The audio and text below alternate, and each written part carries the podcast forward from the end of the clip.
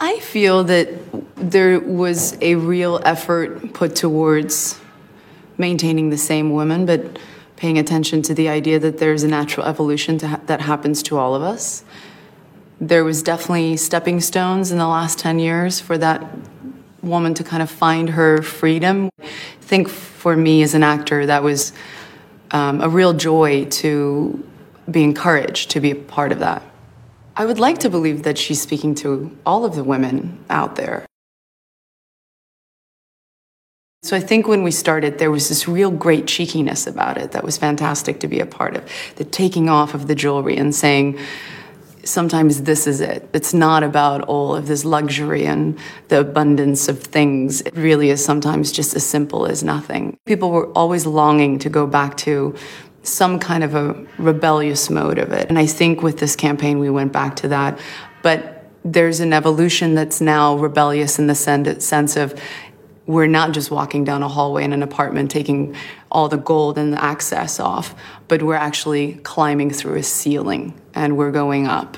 And I thought that was really exciting. What we did was really brave in saying, what is the future? And let's think big. That was really powerful.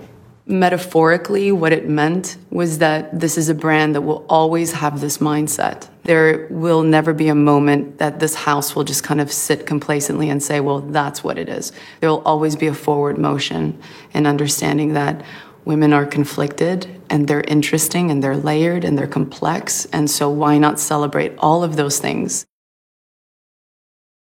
The dress this time is definitely, you can see that it's part of the same family of the dresses that we wore in the other campaigns for the last 10 years.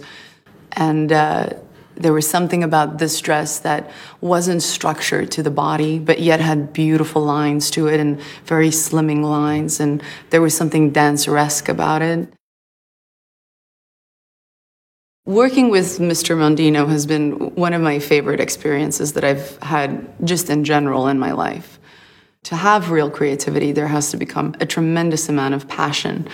And he's the embodiment of passion. So it's very hard to be in his presence and not feel inspired and not feel that passionate. I feel very close to the campaigns that I've done with him.